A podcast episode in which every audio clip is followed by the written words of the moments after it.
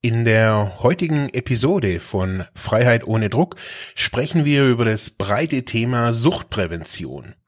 Generell verfolgt Suchtprävention das Ziel, Gesundheit von Menschen zu fördern und aber auch eine mögliche Entwicklung einer Abhängigkeitserkrankung zu verhindern. Wir schauen uns das ganze Feld an, schauen uns ja auch anlehnend an die BZGR, also die Bundeszentrale für gesundheitliche Aufklärung, die Kampagne der Drogenbeauftragten des Bundes an und ja, nehmen Stellung dazu.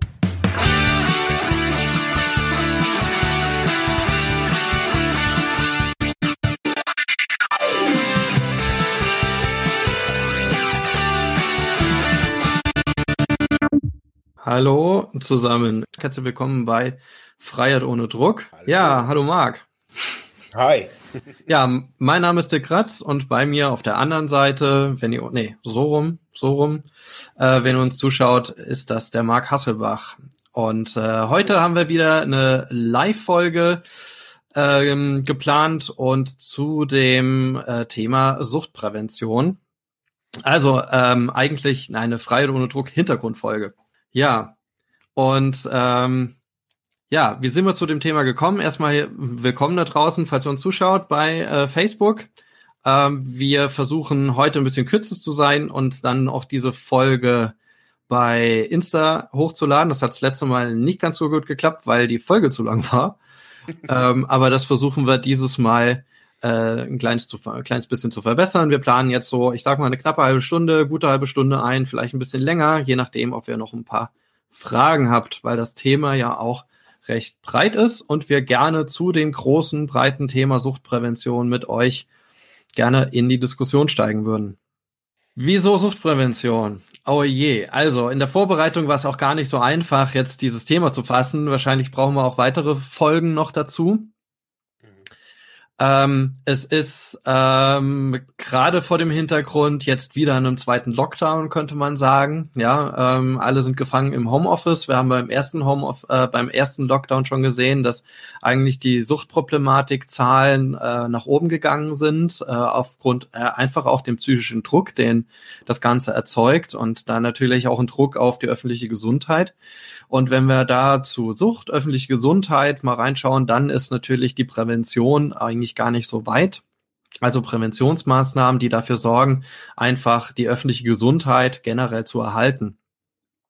Nichtsdestotrotz, es war noch zusätzlich letzte Woche ähm, Aktionstag Suchtberatung kommunal wertvoll in Deutschland, ein DRS-Aktionstag. Äh, und ähm, äh, jetzt ist nun mal auch Suchtprävention einer der zentralen Aufträge von ähm, Suchtberatung. Und damit ist dieses Thema auch recht, wieder recht aktuell geworden. Denn halt auch die Frage äh, wurde auch gestellt in dem Zusammenhang natürlich, warum braucht man denn Suchtberatung? Ne? Was macht eigentlich Suchtberatung?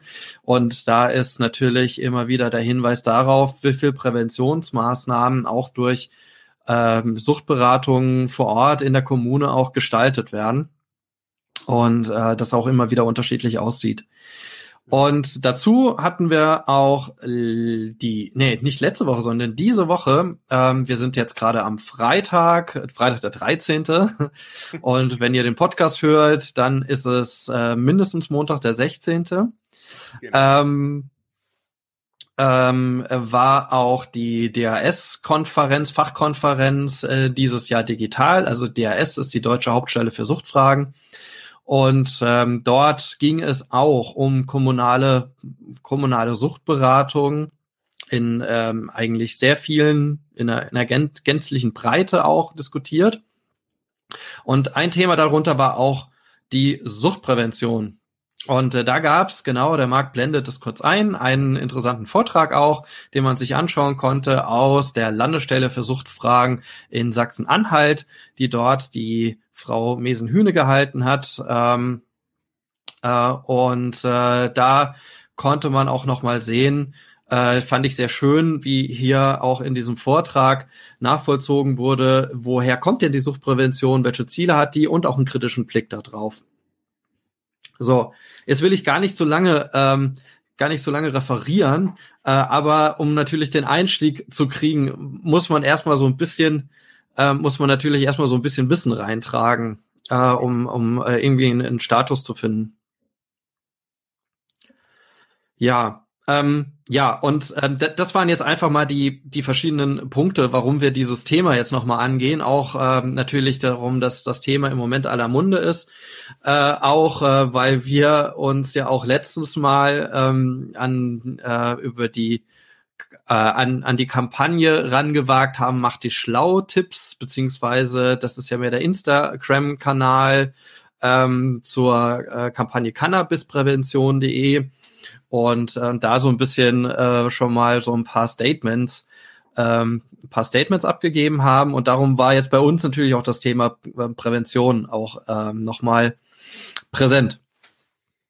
Es ist halt auch immer so, ein Thema, wo man, wo, wo man relativ schnell immer gleich sagt, ah ja, das ist irgendwie Käse, das taugt nix und das erreicht mich nicht. Also so in den, in den Aussagen, also ich erkenne mich auch immer wieder, ich bin auch immer einer, der, der da schnell sagt, ah, das ist irgendwie alles Käse ähm, ohne jetzt erstmal zu wissen, ja, was ist denn eigentlich irgendwie gute oder was ist überhaupt Prävention?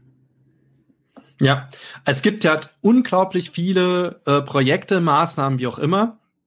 In dem äh, äh, in, äh, in dem Vortrag ist das schön verlinkt worden, äh, aber auch auf verschiedenen anderen Seiten findet man das ganz gut, äh, wie diese die Geschichte überhaupt von so einer Prävention einfach war in Deutschland. Prävention gibt's ja nicht nur in der Sucht, sondern ähm, in ganz verschiedenen anderen Bereichen ebenfalls, sei es denn viele Präventionsmaßnahmen der Krankenkassen ja auch, um bestimmte Erkrankungsbilder einfach zu reduzieren oder sehr frühzeitig auch äh, auf bestimmte Erkrankungen aufmerksam zu machen. Jeder kennt vielleicht auch die Präventionsuntersuchung, die man ab einem bestimmten Alter machen muss.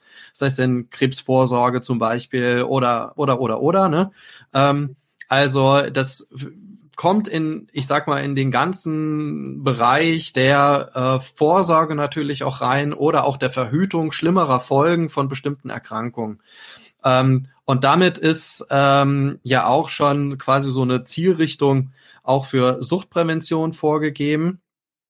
Ähm, aber trotzdem natürlich äh, ist das Ganze wiederum runtergebrochen auf eine regionale Sichtweise, auf eine Sichtweise auf Alter, auf ähm, Konsumgewohnheiten, wie auch immer. Darum gibt es halt so eine Vielzahl und keine, kein aus meiner Sicht vollkommen klares Bild für Prävention.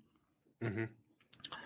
Also das ist, das heißt, dass es ähm, a kommunal unterschiedlich ist, also so wie die die, die äh, wie die Struktur in der jeweiligen Kommune ist, oder äh, wie meinst du das? Ja, ich meine einfach, ähm, dass es nicht äh, die Präventionsmaßnahme XY geht, wie so eine, zum Beispiel so eine Vorsorgeuntersuchung beim Arzt, ja, wo ich hingehe, ja. ich untersuche oder äh, bin ich Risikopatient, bin ich nicht, ja, das ja. ähm, ab einer bestimmten Alter. Also es gibt nicht genau diese Untersuchung, bin ich jetzt Suchtrisiko äh, und ich kann das irgendwie einschätzen und weil ich irgendwie Risikopatient bin, muss ich irgendwie irgendwo hingehen. Also es gibt nicht diese klare äh, diese klare Zuschreibung, sondern ähm, es ist ein allgemein gesellschaftliches Thema. Das zeigt ja auch. Sucht insgesamt ja auch. Ähm, insofern ist halt auch die Präventionslandschaft vielfältig, ja. So wie einfach ähm, welche Akteure auch immer natürlich auch kommunal vor Ort ange äh, eingebunden werden. Da gibt's dann mal eine Regionalkrankenkasse, die da ein bisschen mehr fördert, die sagt, äh, ja, das finden wir gut und wir fördern, was weiß ich, äh, bestimmte Workshops an Schulen äh, in Betrieben. Es gibt die betriebliche Präventionsmaßnahmen. Es gibt, wie gesagt, die schulischen. Es gibt die, keine Ahnung, in, in die, die allgemein in Vereinen, ja.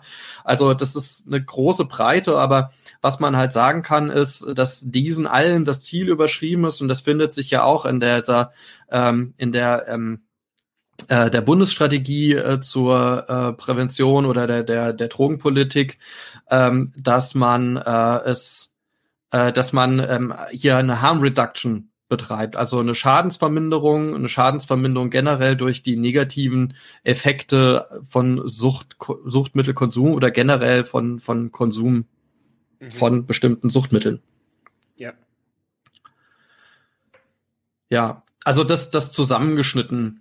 Ähm, was man aber trotzdem sagen muss, äh, was sich in den letzten Jahren so ein bisschen entwickelt hat, waren ja auch vor allem zwei Säulen, auf denen sich so Suchtpräventionsmaßnahmen aufgebaut haben. Wenn man das so ein bisschen historisch begleitet, ähm, einerseits äh, vor allem von den 70er Jahren her, vor allem wenn man auf, auf eine Problematik schaut, die da entstanden ist mit illegalen Substanzen, also die dort nicht entstanden ist, sondern die halt gesellschaftlich relevant wurde zu dieser Zeit. Ähm, auf der anderen Seite hat man Alkohol getrunken und geraucht, wie noch was, ja, äh, und das war alles okay. Ja, aber man hat dann auf einmal gemerkt, äh, wir, es gibt immer mehr Menschen, die äh, illegale Substanzen konsumieren und hier vor allem ja dann auch Heroin. Ähm, ich glaube, Cannabis war da gar nicht so ein starkes Problem zu der Zeit, vor allem wer hat dann kommunal einfach festgestellt, es gibt einfach äh, eine Verelendungsentwicklung, äh, vor allem bei ähm, Op Opiatkonsumierenden. Und der musste man dann begegnen und hat sehr früh dann halt mit äh, sogenannten, ja, ähm, ja, mit, mit bestimmten Präventionsmaßnahmen interagiert und die waren vor allem immer in die Richtung Strafrecht. Ja, also immer gezeigt, dass das, dass man das nicht darf und man hat vor allem sehr stark hier ähm, ähm, einfach von der kriminellen Seite halt kon äh, von der kriminalpräventiven Seite ähm, entsprechend mhm. argumentiert. Mhm. Und das hat sich über die Jahre ein kleines bisschen geändert ich kenne das jetzt so aus der, mm, aus der Medienpädagogik. Ähm, da gibt es ja auch verschiedene Ansätze, also wie man medienpädagogisch vorgehen kann. Es gibt so einen bewahrpädagogischen Ansatz, ähm, also wo quasi der Medienpädagoge oder der Pädagoge an sich als Hirte angesehen wird.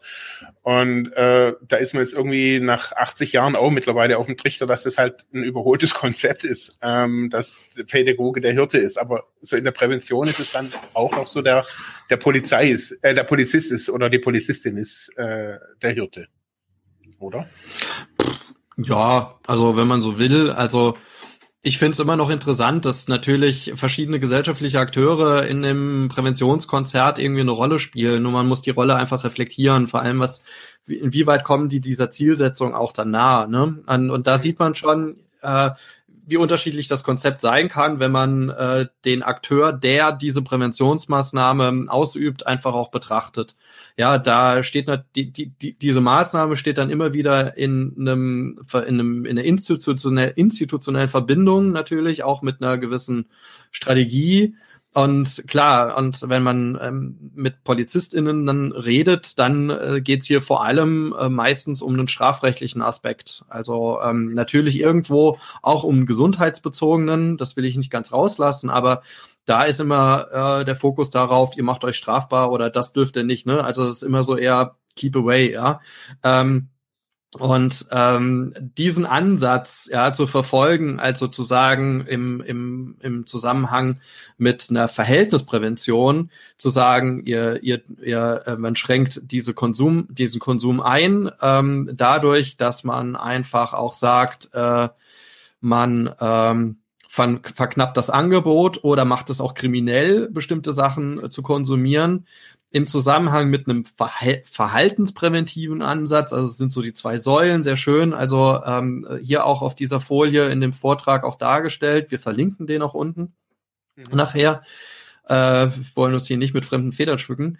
Ähm, aber diese beiden Säulen, einerseits Verhältnisprävention auf die Umwelt, ja, wenn man so will, auf eine gesellschaftliche Bedingung von Konsum ausgerichtet und eine Verhaltensprävention äh, ausgerichtet auf das individuelle Verhalten, also ich konsumiere nicht oder weniger. Ähm, das zeigt dann, ähm, welche Folge das hat. Ja, und ähm, ja, also ja, also das sind immer deutsche Ansätze und wenn man jetzt einfach den, den Ansatz nimmt, äh, hier, ich äh, komme als äh, Polizistin in die Schule, dann habe ich natürlich den, äh, den Ansatz ähm, natürlich, dass die Personen erstmal verhaltenspräventiv einfach nichts konsumieren, weil ich einfach sage, keep away und äh, das ist alles schädlich und vor allem ihr macht euch da noch strafbar und ähm, das sind alles die Folgen. Also mhm. das ist natürlich so ein Extremansatz. Und es gibt da viele Graustufen und auch natürlich andere Ansätze, was das angeht. Mhm. Also ich habe das so in meiner früheren Schulzeit nur so erlebt. Also so die, die, die Drogenprävention oder das nannte Suchtprävention hieß es, glaube ich, damals nicht Drogenprävention. Ähm, war, da war immer ein Polizist da. Und der hatte immer, immer einen silbernen Koffer. Äh, da kam immer einmal im Jahr einen silbernen Koffer.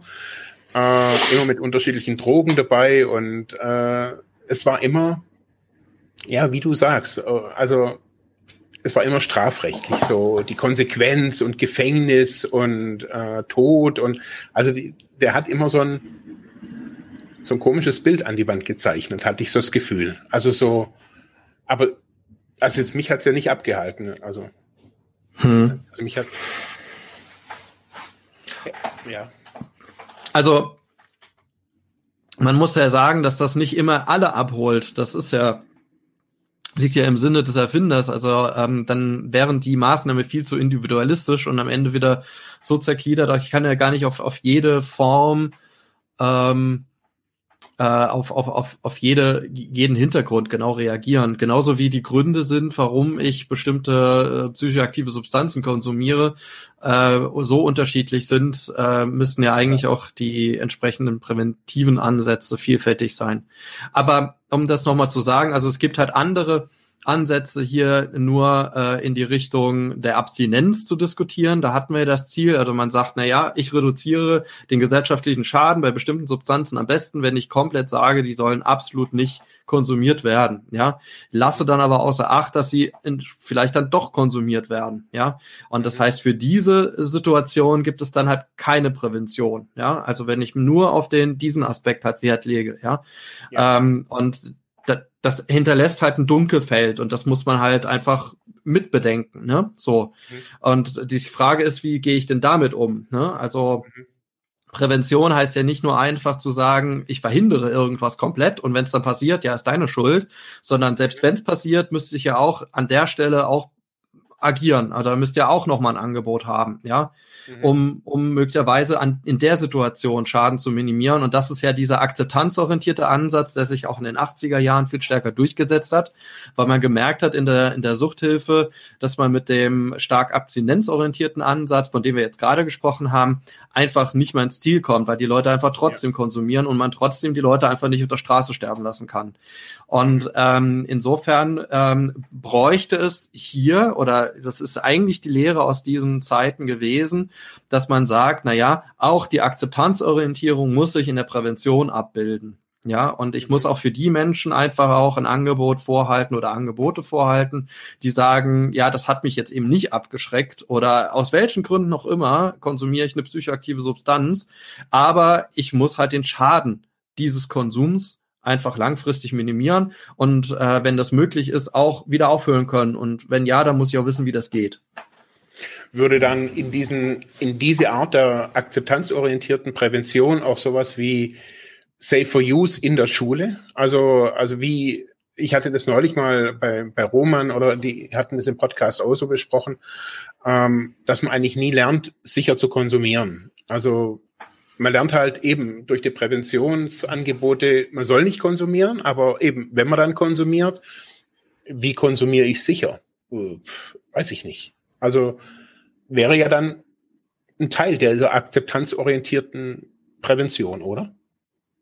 Genau, also man kann da sehr viel reinzählen. Also nicht nur das, sondern ich würde sogar Truck-Checking-Projekte äh, ähm, dazu zählen, weil sie präventiv eingreifen, bevor jemand sich irgendwie was Falsches irgendwie in den Hals wirft.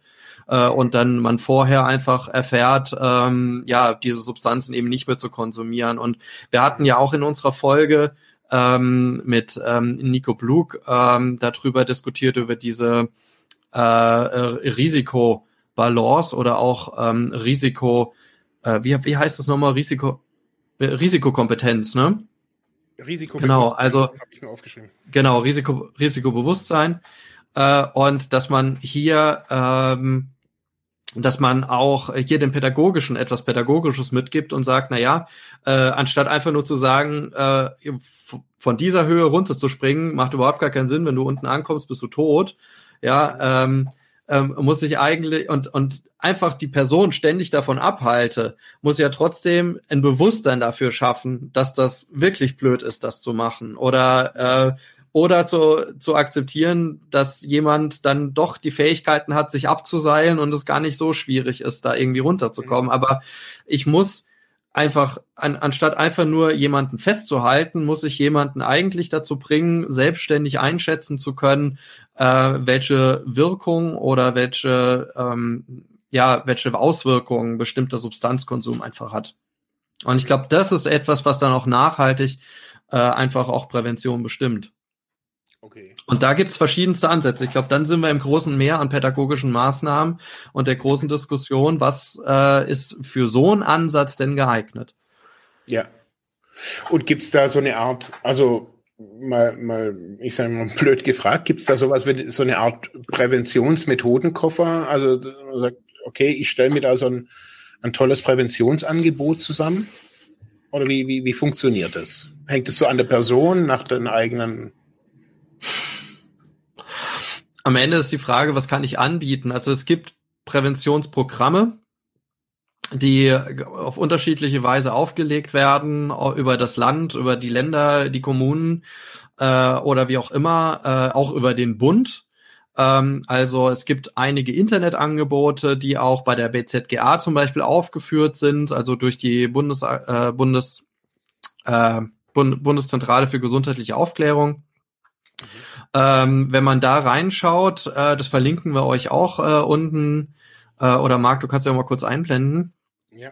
Ähm, äh, da findet man äh, vor allem allerdings Angebote, genau, das ist die Seite, ähm, Suchtprävention.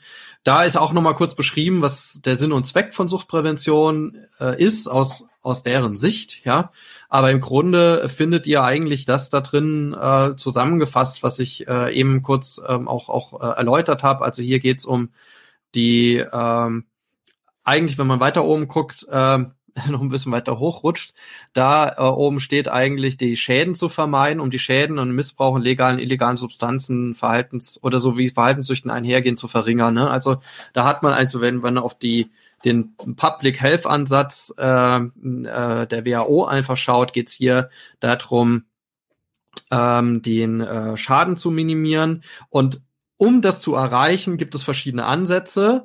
Und äh, hier sieht man hier wiederum diesen abstinenzorientierten Ansatz, gerade was illegale Substanzen angeht, ne, die Vermeidung, Hinauszögern, Einstieg überhaupt, also dass man es überhaupt konsumiert. Aber legal wie illegale, bei illegalen vor allem gilt es eigentlich in erster Linie nur darum zu verhindern, dass überhaupt irgendjemand das konsumiert.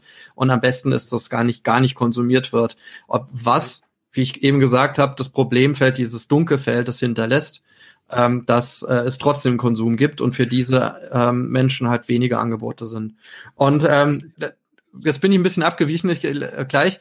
Ähm, was man auf dieser Seite halt eben weiter unten sieht, ist, diese Internetangebote sind sehr begrenzt.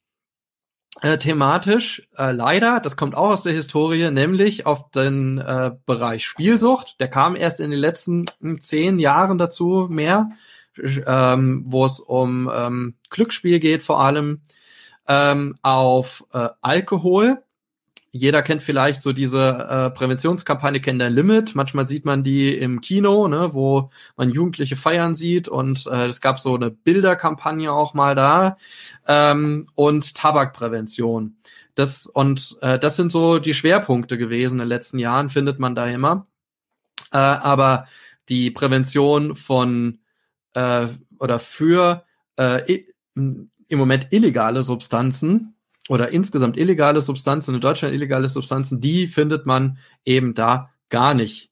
Um, ähm, und das war ja ein Punkt, weswegen jetzt ähm, die Bundesdrogenbeauftragte oder generell die BZGA äh, mit etwas Stolz ähm, die Cannabisprävention äh, präsentiert hat, weil es äh, tatsächlich eine der ersten Kampagnen, jedenfalls offiziellen Kampagnen ähm, ähm, von, von Regierungsseite her ist, ähm, äh, von öffentlicher Seite her ist, die sich einer illegalen Substanz und der Prävention illegaler Substanz zuwendet. Ja, genau. So, Marc, sorry, jetzt bin ich fertig. ähm, was wollte ich jetzt Du warst äh, irgendwie festgehangen da oben, habe ich gesehen, irgendwie bei wo war ich? Auf der Suchtpräventionszeit. In, in der Mitte irgendwo habe ich nur gesehen. Ja, genau. Zentrale Zielsetzung, ja. Genau. Ähm, jetzt weiß ich so da. Ähm, was ich so sehe bei diesem, also bei dieser Art ähm, von Prävention oder die jetzt auch die die die BZGA, also ist ja immer der Stoff ist das Schlechte. Also da ist das Zentrum der Stoff, also die Vermeidung von dem Mittel oder vom Glücksspiel und so weiter. Aber das Problem ist ja ein anderes. Also, äh, so, also ich sehe, dass, dass Menschen gehen nicht in eine Cannabis-Therapie. Sie gehen nicht in eine Kokaintherapie und sie gehen nicht in irgendeine super spezialisierte Therapie, sondern sie gehen in eine Sucht oder in der Drogentherapie. Da unterscheidet man Alkohol, Drogen, Glücksspiel und so weiter. Aber ansonsten ist das Problem relativ schnell vom Tisch, dass das Problem die Droge ist, wenn man in Therapie oder in Beratung ist.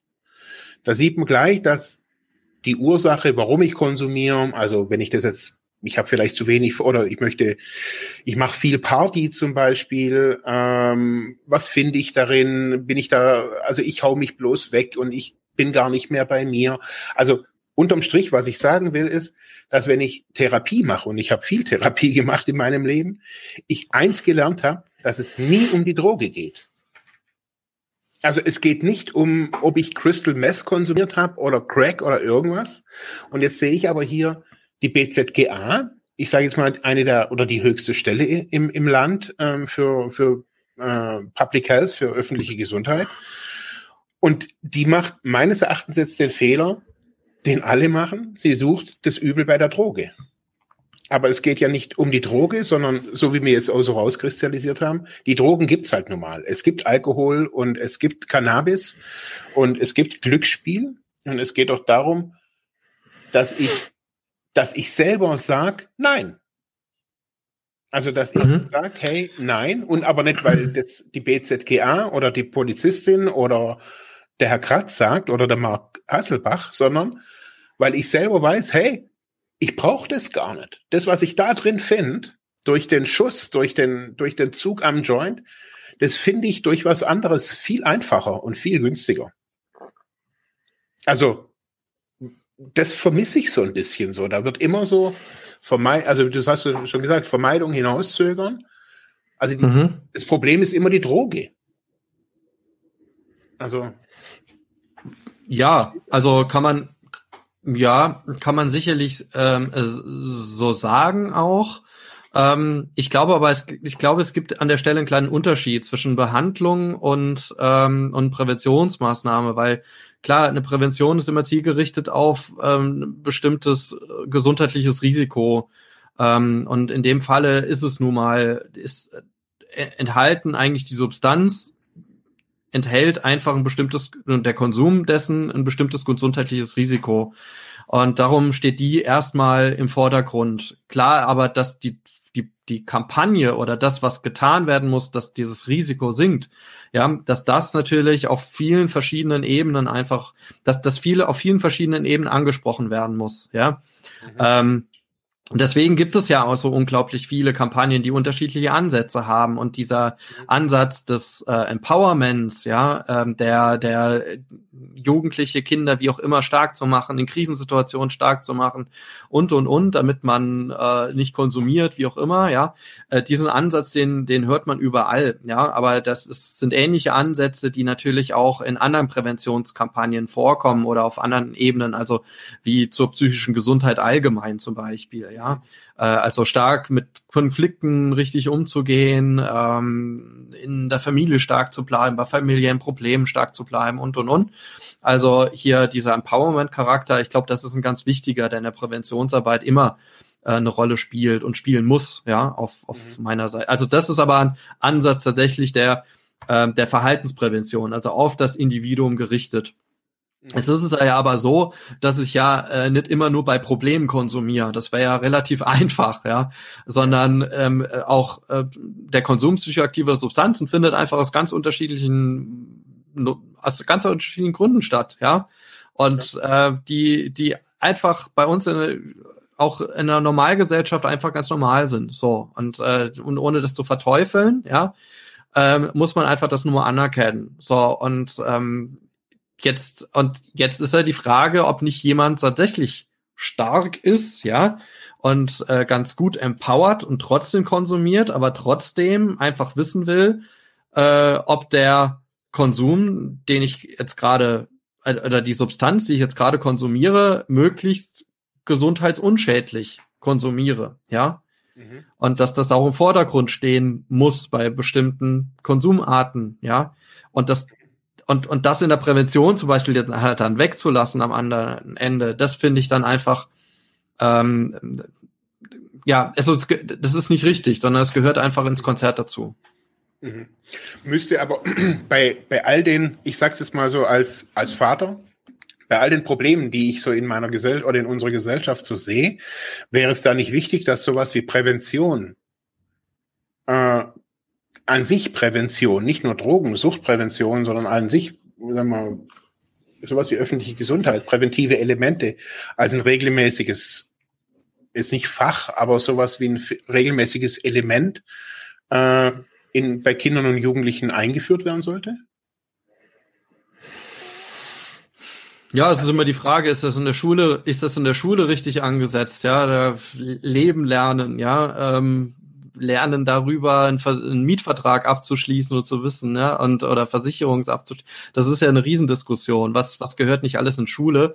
Ähm, es, also Bisher ist Suchtprävention, so habe ich es jedenfalls kennengelernt, äh, immer ein Bestandteil oder Prävention, generell Gesundheitsprävention, Vorsorge, ähm, ein Bestandteil von außerschulischer ähm, Bildungsarbeit und Jugendhilfe, Kinder- und Jugendhilfe. Also das, was im JUTZ vor Ort passiert, im Jugendzentrum oder oder oder, ne, dann ist es immer Teil von sozialpädagogischer Arbeit, auch äh, möglichst Schaden von einer bestimmten Personengruppe abzuwenden und das ist Teil von Bildungsarbeit.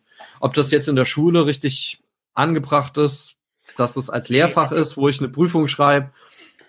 nee, eben nicht. Also eben nicht, aber ich glaube, dass ja. es halt ein, ein, ein, Fach ist, wo man eben keine Prüfung schreiben sollte, sondern wo man sich Kompetenzen erwirbt, äh, erwerben kann, äh, die jeder braucht. Also diese Präventions- oder diese präventiven Elemente, ob das jetzt eine Adipositas-Prävention ist, also man, das, das könnte man ja, also ist nur gerade mal so ein Gedanke. Also das ist halt immer ich finde das Präven die Suchtprävention super, aber ich sehe halt, das ist ein Tropfen auf einen heißen Stein, was ich so erlebe. Und wenn ich ja, das ist vor allem ja. Sehe, also da frage ich mich, hey, wer wer schon nice Kampagnen und bla bla bla, aber wer ist es vielleicht ein strukturelles Ding, dass das vielleicht anders eingesetzt werden müsste, Prävention, anders verankert werden müsste, viel positiv, viel wichtiger. Also ich würde erstmal sagen, ja, das ist alles eine wichtige Diskussion, das sind alles wichtige Fragen, aber ähm, Problem ist jetzt weder weniger, dass äh, Prävention zu festgefahren ist in der Richtung, sondern dass sie viel zu äh, zergliedert ist und dass es so unterschiedliche viele Ansätze gibt auf so unterschiedlichen vielen Ebenen, dass man das gar nicht so genau weiß. Im Zweifelsfall gibt es in der Kom Kommune drei, vier, fünf Präventionskampagnen, die eine beim Jugendzentrum, die eine in der Schule, die andere sonst wo. Ähm, und äh, keiner weiß genau, ähm, bespiele ich jetzt die gleiche Zielgruppe fünf, sechs Mal mit unterschiedlichen Programmen ähm, und hat das denn dann einen Sinn? Also äh, ich glaube, hier ist insgesamt einfach ähm, ist, ist das Feld zu breit geworden mit der Zeit und nicht umsonst gibt's ja auch die Kampagne ähm, der auch wieder der Bundesdrogenbeauftragten zu kommunalen Suchtprävention, wo dann so ein kommunaler Wettbewerb ausgerufen wird und dann Präventionskampagnen ähm, exemplarisch mit einem ja be kleinen begrenzten Preisgeld versehen werden, also im Verhältnis zu einem kommunalen Haushalt versehen, kleinen präventiven, kleinen kleinen äh, äh, Preisgeld. Ähm, genau, also wird so ein, so ein Wettbewerb ab, äh, ähm, angestoßen. Und da können sich auch nur Kommunen bewerben, ja, soweit ich weiß. Also Kommunen, die mit sich mit ihren Präventionsprojekten da bewerben, ist halt so eine rein ja, staatliche Geschichte. Andere Präventionsprojekte, die durch Vereine, Initiativen etc. gemacht werden, fallen da leider raus. Außer sie werden von diesen Kommunen genannt. Äh, ist leider ein ziemlicher Closed Job, muss man sagen. Auf der anderen Seite ähm, ist es mal interessant. Könnt, wir verlinken das auch mal darunter. Da könnt ihr mal ein bisschen durchströbern, wer da so PreisträgerInnen ist ähm, und was die da so machen. Da sind schon interessante Sachen dabei. So, aber nicht um, um, umsonst. Mit da überall die Frage gestartet oder gestaltet, auch in diesem Zusammenhang mit diesem äh, Wettbewerb, wirkt das überhaupt? Also hat das, was die da tun, tatsächlich am Ende die Wirkung, die ich impliziere? Und ähm, so, wenn man da mal grob drüber schaut, ähm, klar muss das bei jedem Projekt, ich glaube auch bei jedem Preisträger, äh, angegeben werden. Wie, wird, wie misst man sowas? Ja. Ähm, aber dann kommen wir wieder in die Frage, ja, was ist das Ziel denn dieser Prävention? Das Ziel, wenn man das überschreibt, ne, gesellschaftlichen Schaden minimieren, gesellschaftlichen Schaden durch bestimmte Substanzen, Substanzkonsum. Äh, der entsteht nicht nur durch die Wirkung der Droge, sondern auch die Konsumform äh, und was auch ne, und die Kriminalisierung, die ganzen sozialen Folgen, die der Konsum hat, die auch wieder gesellschaftlich hergestellt werden. Ähm, um alles das zu minimieren, wie misst man das? Ja, ganz genau in dieser Kampagne und bei einigen Sagen äh, liest man da einfach nur, na ja, wir haben die SchülerInnen vorher befragt, äh, und wie viel sie, was weiß ich, rauchen, trinken, was auch immer pro Woche und nach der Kampagne haben sie es weniger gemacht. Also da wieder einen ganz klaren Fokus, abstinenzorientiert, also ausstiegsorientiert an der Stelle ähm, und lasst es lieber, ja, anstatt hier, wie wir gesagt, so eine Art Risikokompetenz zu entwickeln oder mhm. Risikobewusstsein. Mhm.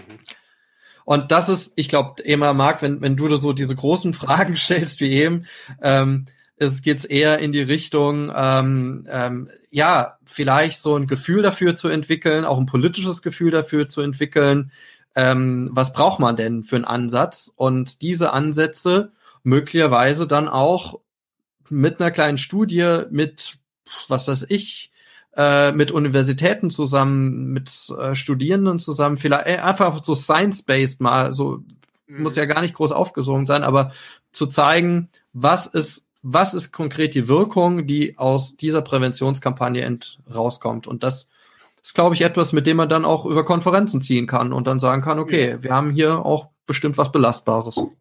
Also ich weiß, dass als ich studiert habe im hm, ich glaube im zweiten oder im dritten Semester waren gerade an der Hochschule hatten die gerade so eine kleine was heißt kleine so eine kleine studentische Forschungsgeschichte da ging es um Jugendhilfe. Wie wirkt Jugendhilfe präventiv nachher in Bezug auf den Strafvollzug? Also wie viel Euro sparen wir im Strafvollzug äh, wenn wir es vorher in die Jugendhilfe stecken? Und ich fand es also die sind nämlich dann auch durch die Gegend gezogen und haben auch da damit irgendwie gesagt, hey, jeder Euro bringt, ich weiß es nicht mehr, so viel. Und sowas wäre doch hier auch mal wirklich toll. Also zu sagen, hey, man macht da irgendwie die Connection mit einer, mit einer Hochschule, eine Studentengruppe, die haben einen Auftrag, äh, haben ein cooles Projekt und man erforscht mal irgendwie über, ein, keine Ahnung, über eine Zeit, ey, bringt es was? Ja, jetzt hast du die volkswirtschaftliche Dimension aufgemacht. Ja, da muss man natürlich auch sagen, das ist eine interessante Geschichte. Social Return on Invest, so äh, heißt das ja an der Stelle. Ähm, und ähm, ist aber eher was dann eher gerne was von Volkswirten äh, aufgezeigt wird.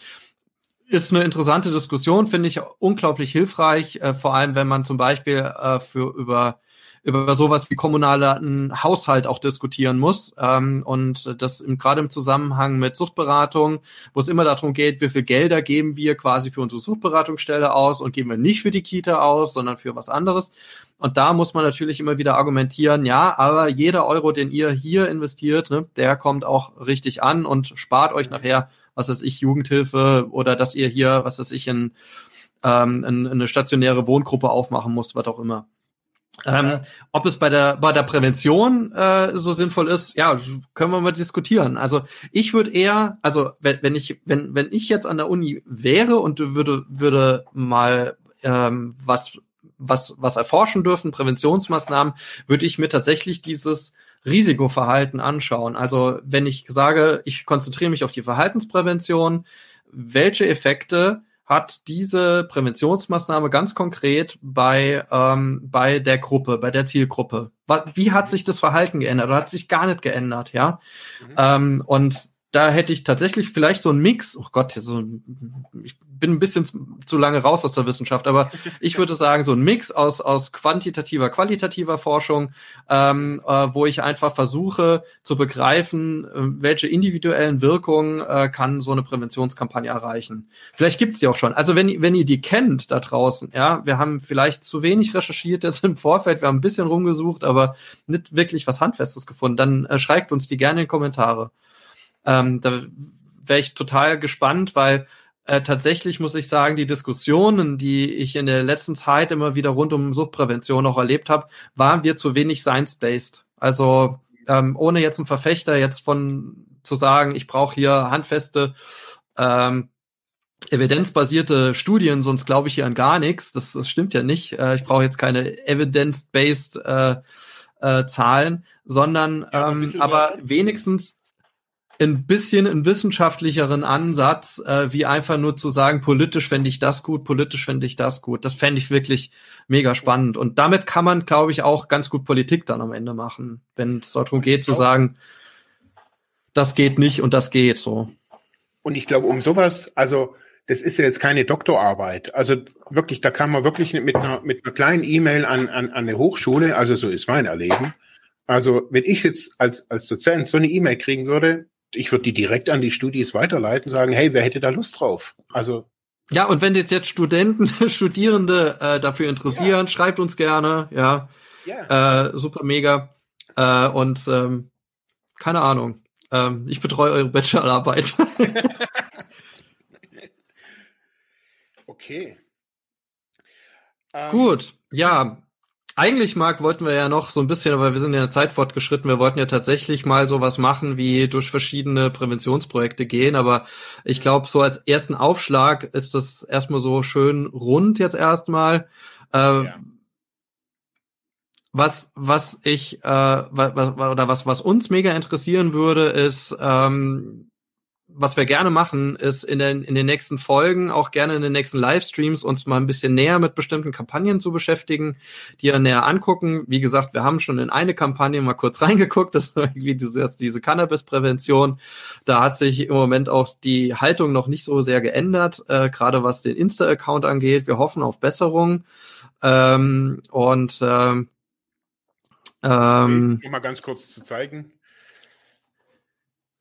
Genau. Das ist die Kampagne. Ach ja, so sieht die im Moment aus. Okay. Ja gut, also schaut es euch selber an, äh, macht macht euch macht die schlau.tipps überall einen, Punkt dazwischen, äh, macht die schlau.tipps äh, auf Instagram äh, und ja, macht euch selber ein Bild. Äh, könnt ihr uns auch gerne mal schreiben, was ihr davon haltet. Also und ähm, ich denke, vielleicht sind auch diejenigen, die das betreiben, die vielleicht experimentieren ja auch noch ein bisschen rum und brauchen ein paar, paar Tipps, vielleicht selber, wie, man, wie, wie, wie man da rankommen könnte und ähm, was man da machen könnte. Jetzt, denke, vielleicht wir sind im Dialog. Übrigens, wir sind auch super gerne zum Dialog bereit. Also deswegen auch, äh, ähm, äh, wir wollen hier nicht abhaten über irgendwelche Kampagnen, sondern Genau, das ist mir auch nochmal irgendwie. So ein schöner Versuch. Macht, das, das haben wir ja hier irgendwie auch immer wieder irgendwie auch in, jetzt nicht nur live, sondern auch immer wieder gehört, äh, es gibt jetzt nicht die Prävention, die Lösung, aber ich glaube, es geht immer wieder auf ein, um auch einen Austausch auch untereinander. Also ich glaube, man muss sagen, dürfen diese Kampagne ist entweder gut oder eher nicht so gut unter dem Blickwinkel XY. Also ich glaube, das können wir ja auch sagen. Also wir haben es jetzt nicht so direkt angeguckt, aber eben, wir machen's. Ähm, und so fände ich es auch wirklich toll, irgendwie so verschiedene, verschiedene Konzepte mal anzugucken. Äh, wir haben ja schon eben Nico mit Blue Prevent haben wir ja damals vorgestellt. Ähm, und ich finde, es gibt wirklich super Kampagnen, äh, alle unterschiedlich strukturiert, so wie ich so sehe, unterschiedliche Ansätze. Ja, also ich fände es toll, so in den nächsten, in den nächsten Sendungen da mal ja. tief reinzugucken. Ja, vor allem da, da, da, da wird man auch nie müde, weil ähm, angefangen vom Nottelefon, ja, von dem Nottelefon, das äh, da ist, wie es die Guttempler zum Beispiel auch anbieten, ja, äh, über eine Insta-Kampagne, ähm, über jetzt äh, ja auf in in den in den Social Media über sowas wie eine Infoseite wie Truck.com, die natürlich auch eine ganz bestimmte Richtung hat, über bestimmte YouTuberInnen, die ähm, Ideen haben, äh, Kampagnen. Also ich finde, das ist einfach ein, ein, ein ein schönes Konzert, ja, und äh, aber trotzdem nichtsdestotrotz kann man in diesem Konzert auch natürlich fachlich draufschauen und überlegen, ähm, kann man die, kann man, könnte man da noch ein bisschen was verbessern? Oder ist das schon so rund und erreicht es seine Ziele? Und äh, vor allem, wie wirksam, wie wirkt es möglicherweise? Das sind, glaube ich, interessante Fragen, die man sich da stellen kann. Mhm. Okay, dann danken ja. wir euch ganz toll zum vom Zuschauen. Ähm, ähm, werdet nicht äh, verrückt im Lockdown, äh, sondern äh, kümmert euch um euch, ja, äh, aber vor allem haltet Abstand. Äh, wir, wir hoffen ja alle, dass wir ganz gut durch jetzt noch die letzten Schritte, naja, was heißt letzten Schritte der Pandemie, das kann man nicht sagen, auf keinen, sondern jetzt auf jeden Fall die letzten Schritte des Jahres gut durch diese Pandemie noch kommen ähm, und hoffen, dass sich das alles noch mal ein bisschen bessert. Bleibt gesund. Ja, Danke fürs. Wenn, man, wenn man, und wenn man zu Hause sitzt, also muss ich einfach nochmal sagen, so jetzt auch irgendwie sagt, hey, ich gehe wirklich nicht raus. Man, man kann sich auch 53 Episoden von Freiheit ohne Druck nochmal anhören und sagen, hey, ich höre mir das nochmal an, gehe da nochmal in mich, ähm, habe dann therapeutischen Mehrwert. Ganz ehrlich, ja. Absolut, absolut, absolut. Genau, und äh, wenn ihr uns das sogar auf iTunes hört, dann könnt ihr auch Bewertungen da lassen. Da freuen wir uns immer. Oder beziehungsweise auf Apple Podcast, ja. Da freuen wir uns immer sehr auf Bewertungen überhaupt, wenn ihr uns schreibt, äh, auf unserer Insta-Seite, auf unserer Facebook-Seite. Ähm, das ist immer schön. Und ja, und damit danke fürs Zuhören, fürs Zuschalten. Und Schönes Wochenende. Und ein guter Start in die Woche. Tschüss. Ciao.